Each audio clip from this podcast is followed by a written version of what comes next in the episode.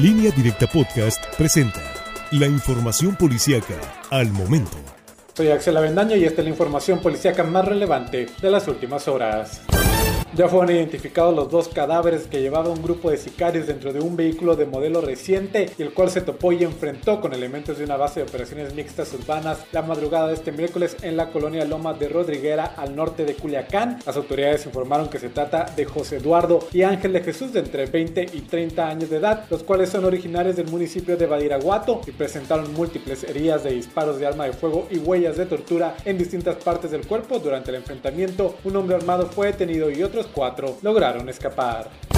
Un delincuente fue videograbado en el momento que asalta a dos señoras en las inmediaciones del Hospital Civil de Culiacán. De acuerdo al registro del video, los hechos ocurrieron el 2 de junio pasado a tres cuadras del hospital en la colonia Gabriel Leiva. Se observa cuando el asaltante solitario se orilla y estaciona junto a la banqueta cuando ve de frente caminar a dos señoras a las cuales les arrebata sus bolsos y sus pertenencias. La Secretaría de Seguridad Pública de Culiacán informó que ya buscan a este hombre y pidió a los ciudadanos afectados interponer la denuncia correspondiente. En Culiacán, un hombre fue privado de la vida al ser asesinado a balazos por sujetos desconocidos en el fraccionamiento Prados del Sur. En el hecho se utilizaron fusiles de asalto. La víctima, que aún no ha sido identificada, vestía un pantalón de mezclilla color azul, playera tipo polo color azul agua marina y calzaba zapatos de color café. Al sitio acudieron diferentes corporaciones policíacas, las cuales acordonaron la zona debido a que en el sitio se encontraron casquillos percutidos de arma de fuego.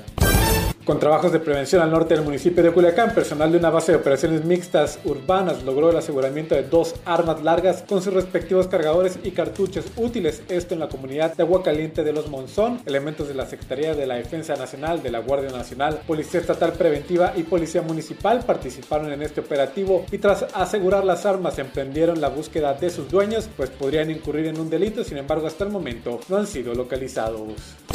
Un elemento en activo de la Policía Municipal de Ahome murió este miércoles a causa de COVID-19. Los mandos de la corporación reportan que aún hay varios elementos contagiados con este padecimiento y que se encuentran bajo tratamiento médico. El policía preventivo que falleció fue identificado como Raimundo y tenía 22 años de servicio en la corporación. Es el segundo elemento de seguridad en Ahome que fallece debido al coronavirus. Más información en línea directa portal.com